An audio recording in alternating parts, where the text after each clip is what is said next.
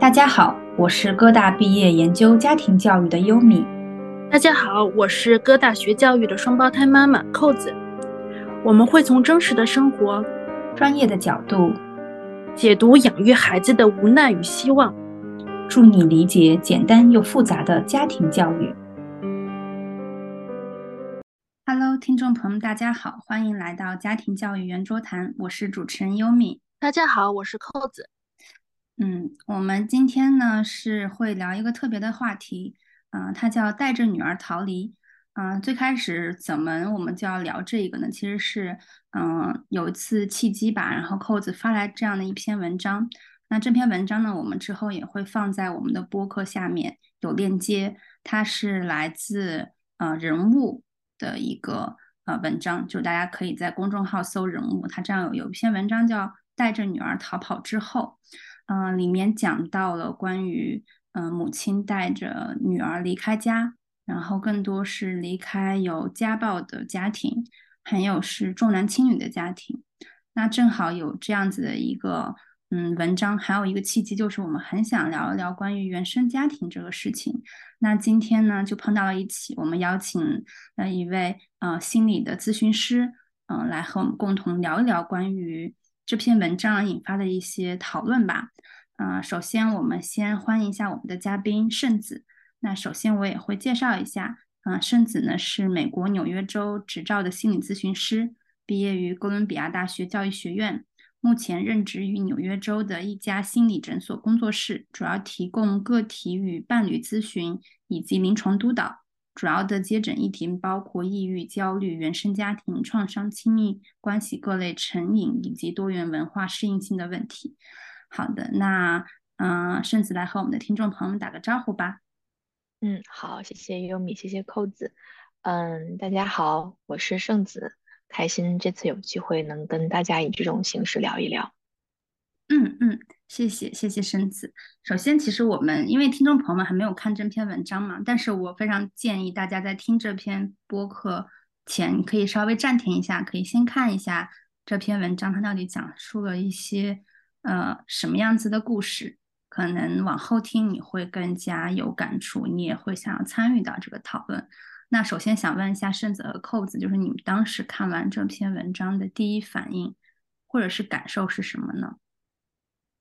哎，其实我第一次看到的时候，我是读着读的热泪盈眶，就是，我很感谢那些逃离了那种环境的女性，就是带着自己，带着自己的女儿，就重新开始一段生活。就是，其实我和优米现在咨询对象里面有一些妈妈，就正处于要不要带着孩子逃离的犹豫阶段，然后看到那看到那些成功之后，然后重新获得新生的那些女孩子们嘛，就倍感。嗯，信心吧，也为他们新开启的人生感到非常的欣慰。嗯嗯嗯，是的。那嗯，圣子呢？你当时看完这篇文章之后，你的感受？我的感受可能跟扣子类似吧，但是不同的这种呃情感的展现的方式，我可能更多的是那种对于女性女性的欣赏。就是我觉得女性是勇敢的、美好的，呃，坚韧的。就是因为我看到了在文章里面看到了女性的力量，就是是一种在挫折和困难之后那种坚韧，带着韧劲儿重新开始，开启自己和孩子的新生的这样一种力量。所以我可能是感动吧。嗯嗯嗯，感动还有，其实大家我觉得这几个情感。嗯，就是无论是刚才扣子讲或甚至讲的，我觉得是，嗯，我也是可以说是共共通的吧。然后还有我在当时看到这篇文章，因为它讲述的不光是一个家庭，它其实我细数一下有五六个家庭的逃离。然后我当时就去做了一个呃研究调查，我说到底有多少个家庭是处于这样子状态？因为你会让人觉得很很心酸，或者是很怜悯。然后我看了那个应该是联合国的一个调查吧，就说全世界每三个女性就一个女性经历着就是家庭暴力，其实这个比例是不低的。然后就在同时的时候，就是感到了非常的嗯，有一点就是悲伤的一种情绪。所以带着我们大家共同的这些情绪，嗯，我们今天也会去进行一些探讨，就是为什么会出现这样子的现象，还有就是在出现这样现象之后，我们应该去做些什么，或者说我们能够做些什么。就是我们在这个呃文章看看的，就是文章里面，我们可以看到说逃离它是一个转折点，就是里面的母亲和女儿，她呃逃离了之后。他他们的人生就开启不一样了。那我们很想问，就是甚至就是在你的就是专业的心理学的角度来看，这个逃离是是否是非常重要的一件事？就是说，他逃离之后，真的可以摆脱之前带来的一些嗯影响吗？我觉得是否重要这个问题，它是带有很强的主观色彩的，所以我可能比较犹豫去替。无论是哪一个女性说啊，这个选择是重要还是不是不重要的，我可能呃会从另外一个角度回答这个问题，就是在我看来，文章当中的以及优米刚刚你提到在联合国的这个调查里面，有那么多的女性在遭受着不同程度的不同形式的家庭暴力，就是这种从这样子的家庭当中逃离出来。对于一个个体，一个女性意味着什么？就是从我的角度来看，它可能意味着独立人格，真正的独立。它是一种被外界、外部强大的力量所推动着的，呃，需要一个人去说不，需要一个人对外界所施加的这种暴力以及压力，精神和身体的压力反抗。由这个反抗所带来的就是逃离或者是脱离一个有毒的人或者一个有毒的环境。那这种逃离所带来的就不光是物理方面的离开一个家庭环境，也是精神层面的呃一次蜕变吧。所以我可能会把这里的逃离等同于人格的独立，而人格的独立。我相信是会带来成长、带来改变的契机，嗯，所以我可能会这样回答。我不知道你们怎么想。嗯嗯，我觉得刚才就是你说到一个词，就是人格的独立。嗯，我觉得这个是特别好的一个用词，因为可能在嗯这些，比如说母亲她做出这个决定之前，可能真的她没并没有意识到。就是关于人格独立这件事情，还有就是精神独立，它是可以这样去做的。就是说，嗯，可能因为种种的原因吧，就大家可以细看这个文章，可能，呃，大部分他们结婚的时候其实都有一点糊里糊涂的感觉，或者是说被迫的去结婚，就并没有说认清楚到底在婚姻当中他们应该是，呃，什么样子一个角色。或者是怎么样去挑选这个对象，其实都没有很多的一个认知和想法。但是在接触过后，可能就是说这个对方男性给他们造成的这种暴力，就无论是什么样子的暴力，他们才意识到了他们应该去做出一个选择，然后说去逃离。但是真正可能逃离的时候，他们其实才可以意识到自己的人格是可以独立的，精神是可以独立的，所以才会有这样子的一个选择。嗯。我我的我的感觉会有一点点不一样，就是我觉得独立性，我就是肯定是有的，但我觉得那个逃离，如果我设身处地的在那个文章里看的话，我觉得逃离反而意味着安全感，因为我记得里面最开始这个话题火起来的时候，就是一张照片，那个小女孩大概是五岁，然后里面有张蛋，她在吃蛋糕，她说呢是她人生的第一个蛋糕。他当时吃蛋糕的那个背景，就是他在吃他过生日那天，他带妈妈带着蛋糕回家，让他在那吃蛋糕，然后妈妈在火速的收拾行李，准备逃离那个家。然后他说，从从那天开始，他每个生日都能吃到蛋糕。所以，我我在这个里面，就是蛋糕在我们这种普通普通家庭里面长出来的孩子，觉得生日吃蛋糕习以为常，就是是一个很基本的一个幸福感的东西。但是在这样一个在这样一个背景下面，然后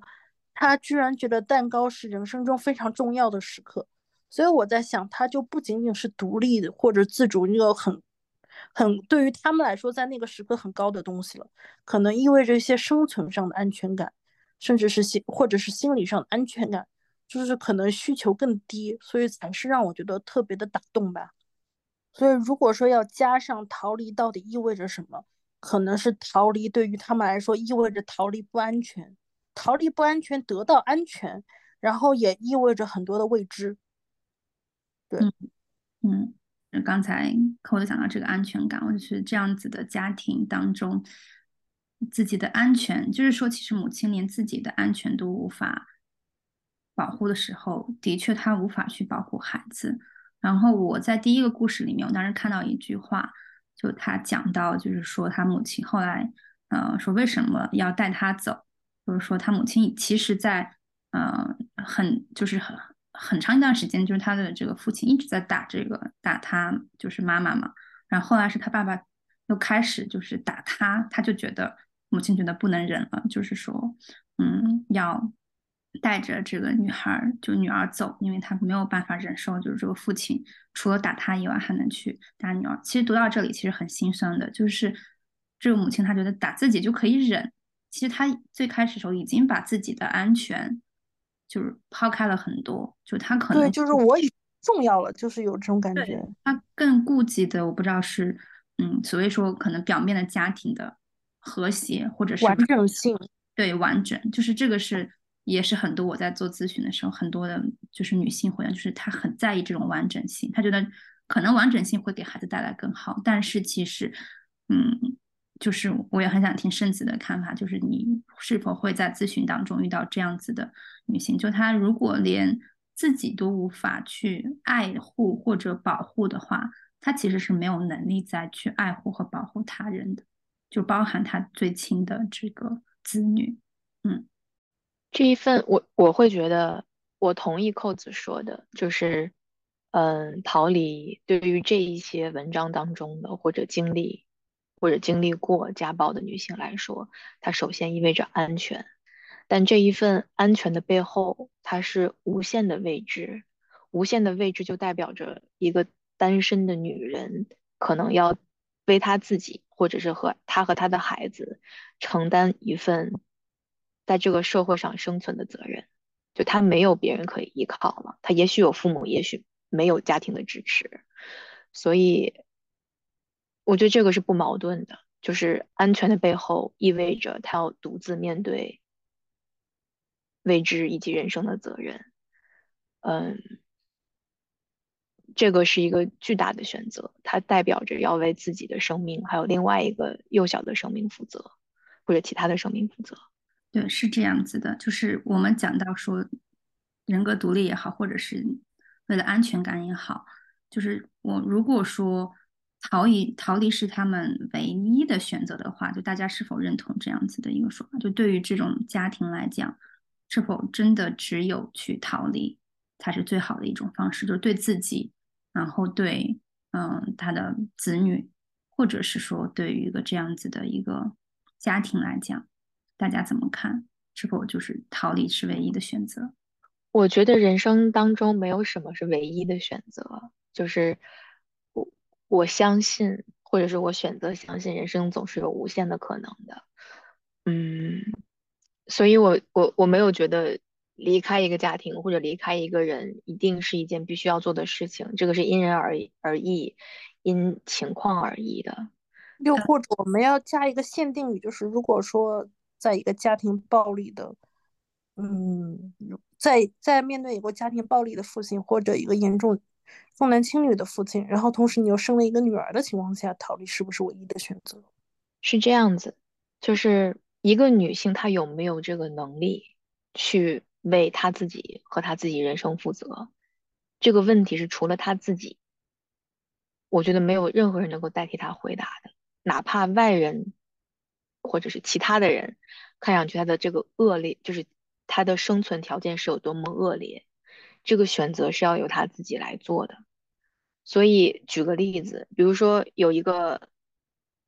女性有一个有有一个女人在家庭里面遭受长体长长期的家庭暴力，她的父她的这个丈夫酗酒，然后喝了酒以后会会会打人，会打孩子。她比如说她有一个女儿，或者是有一儿一女，就是在这种重男轻女的家庭环境的情况下，可是这个女人她没有文化。她没有原生家庭的支持，她可能来自一个重男轻女的家庭。自从结了婚以后，可能也没有特别多的来自家庭当中的援助。在她所生存这个环境里面，离了婚以后，她可能会遭受歧视或者别的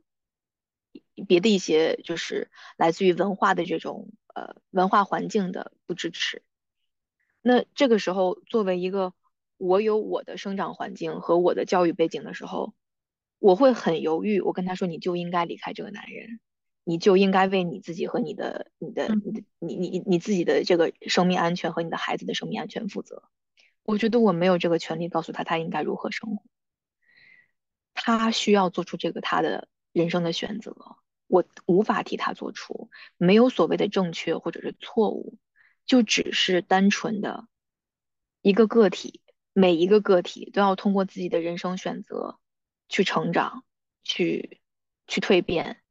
但这个选择权在他手中，没有所谓的什么正不正确，我不这样认为。嗯嗯嗯，我还是比较认同刚才圣子的说法的。的确，我们没有办法去代替这个人去做选择，而且我们在这篇文章看到的其实都是成功的案例，就是也有很多的女性，她她的确她遭受到的这个。就是环境所迫吧，或她自己的能力有限，无法去去抵抗，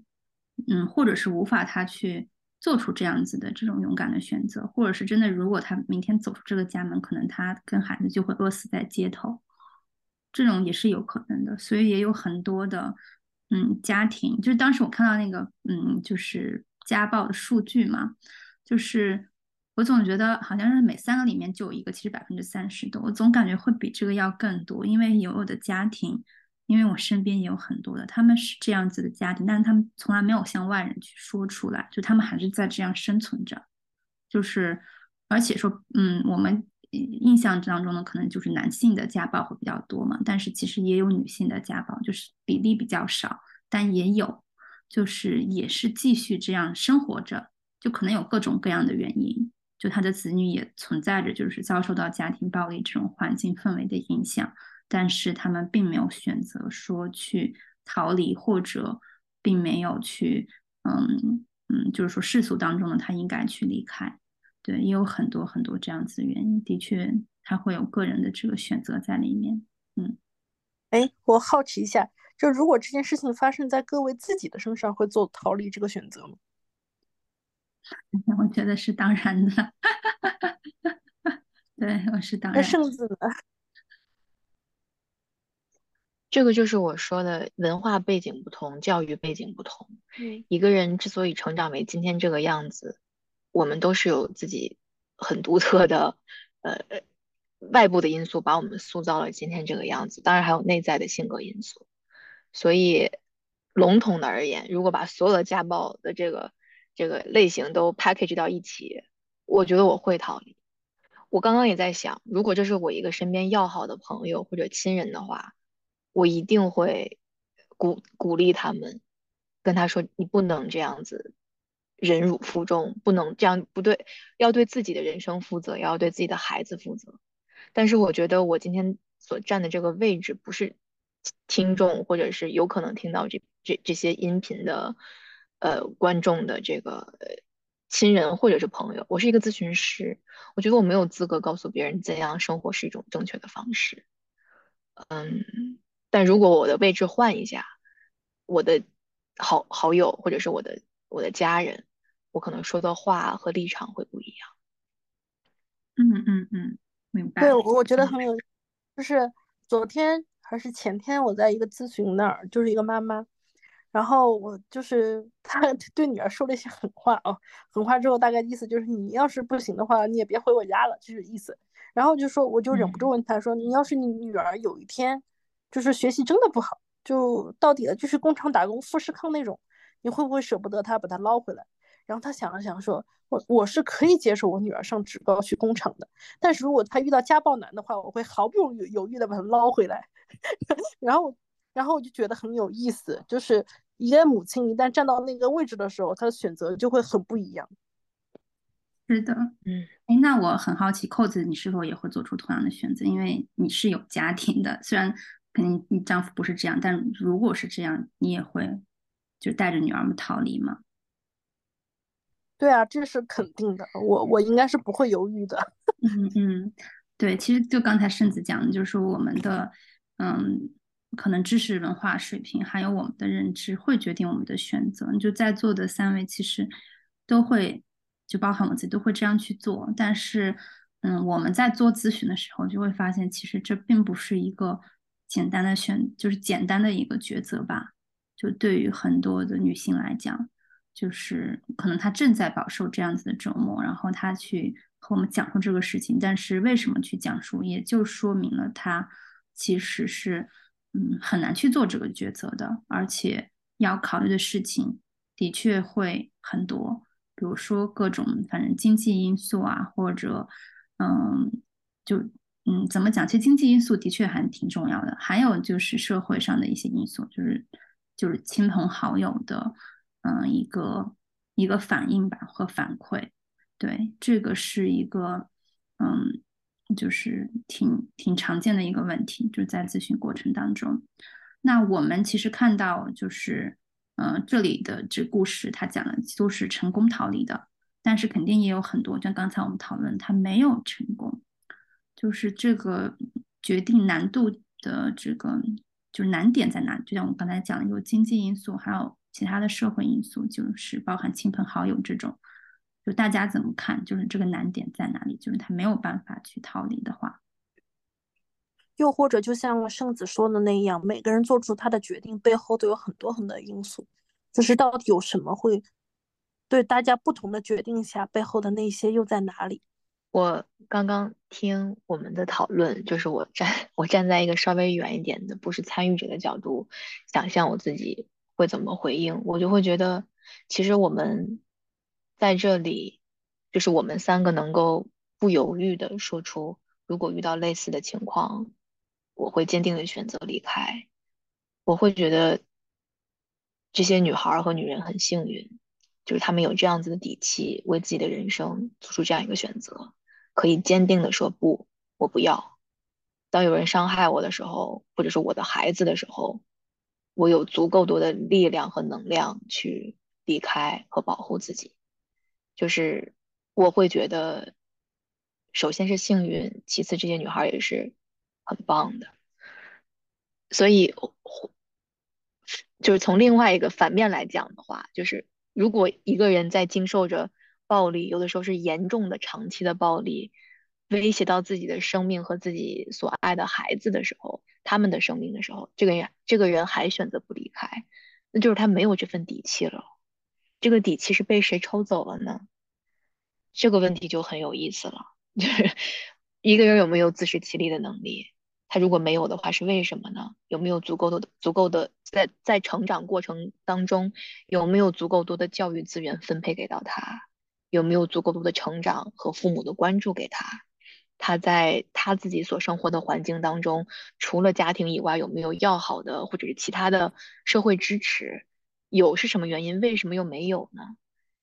就是这个问题，如果要细分的话，其实可以有很多层、很多面。嗯，他我觉得，如果能够我如果能够再往下揪，就这这个深层的这个原因，我觉得就是。一个人如果不能为他的自己的人生负责，他没有足够多的在这个社会上立足的底气，是为什么？嗯，我可能给的更多的是一个问题，而不是答案，但是我觉得还挺有意思的。嗯，我在思考刚才甚至说的这些点，其实我觉得这是一个很庞大的一个一个系统，就是当我们要，比如说我们要去。面对这样子个来来过来来访的这样子一个女性，其实你要去慢慢的去剖析她的嗯现在的处境，然后剖析他，然后还要剖析他的就是家庭，他现在的家庭或者他之前自己的原生家庭给他带来的影响，然后这一切好像都是在嗯他的自我暴露之后，或者是他的这个情感的一个抒发之后，你才能去去给他一些建议，或者是你才能去引导他去做他觉得合适的一个决定。这的确还是一个挺大的议题，就是嗯，我也有点难讲，就是说怎么样去去去说，但是可能我们更多讨论是一个广广泛的一个维度下吧，就是说当女性她没有逃离的话，其实这些难点，就是我们从我们自己的认知来去分析的话，会是哪一些？对，但是如果说细讲到每一个人，其实都是还是挺不一样、挺不同的，嗯。嗯，是这样的。那比如讲到说，嗯，就是我刚才讲到的这些，就是在你作为咨询师的时候，如果你遇到这样子的一个女性，她嗯来求助说她现在嗯有这样子一个情况，她的丈夫在家暴她，然后可能她有时候还会就是家暴自己的孩子，嗯，她现在在来咨询，到底应该做出什么样子决定？你会从嗯什么样的？你从你会从嗯哪一个点开始呢？去帮助他？我开始的点一定是通过共情他的体验、他的情感开始的。我会一次一次的告诉他，他的这些伤心、恐惧、失望、愤怒、焦虑、犹豫。困惑都是很正常的情绪情感反应，呃，他的体验和他的情绪没有错，然后我会鼓励他，我会和他一起去思考、去探索有没有离开这个人和这个环境的可能性，如果有的话是什么？他们是否真的可行？我会跟他一起去审视他周围有没有可利用的、可以帮助他的资源，如果有的话，该怎么及时的求助？我会跟他探索底线。所谓的底线，就是指当这个有暴力行为的施加者，他的暴力行为达到什么程度的时候。他就一定要离开，或者是说他可以通过什么样子的方式去保护自己？社会上有哪些，比如说机构或者政府有哪些援助？除了我以外，有没有其他的能够帮助到他的人？最重要的一点就是，我会希望这个来求助的女性能够通过我跟她的交流，从我的眼睛里面体会到。他没有错，嗯，他的情绪和他的体验是真实的，嗯，而且他是有力量的，嗯嗯，我觉得就是刚才圣子说的这个特别棒，就是嗯，尤其谈到说他的底线在哪里的时候，我觉得这个特别重要，就是在咨询和来访，就是说尤其有家暴的这样经历的来访者，我觉得这个是很重要的一环。当然，最开始的共情。也很重要。还有，就最后我觉得打动我的就是说，嗯，他是没有错的，他是他不是一个人，他是可以有真实的有这些情感。我觉得这是非常重要的，嗯，这样子的一个对话吧，就是对于就是这样子的一个经历的人来讲，因为的确他只是非常痛苦的，而且痛苦中又掺杂着太多太多不一样的情感了，就是不是说单纯的。像嗯，就是断绝朋友这么一个很，就是有时候比较简单，可能，但是这种家庭的这种关系，它其实背后更多是一种社会的，嗯，社会地位或者社会关系的一种代表吧。就是我觉得还是是挺难的。就是在这个当时的案例当中看到，我觉得哇，这些母亲们都太勇敢了，就带着女儿，而且都是很小，然后有的就是都嗯。都没有上小学或者幼儿园就带着逃离，然后呃母亲也没有那么好的工作，还要去嗯去做呃很多的工作或者是非常难的这种生活处境嘛，但是他们还有这个勇气可以去逃离，我觉得我还是挺佩服的，因为我想如果我是他们的处境，我觉得挺好奇大家怎么想。比如说我我们是，嗯，他这样子一个处境，就是你不挣钱，然后你在靠你的丈夫，然后你可能离开你的丈夫，你要重新自己去打拼，而且你也没有很好的文凭，可能你只有初中毕业，就是这么一切的一切积压在你的身上，你会怎么去做？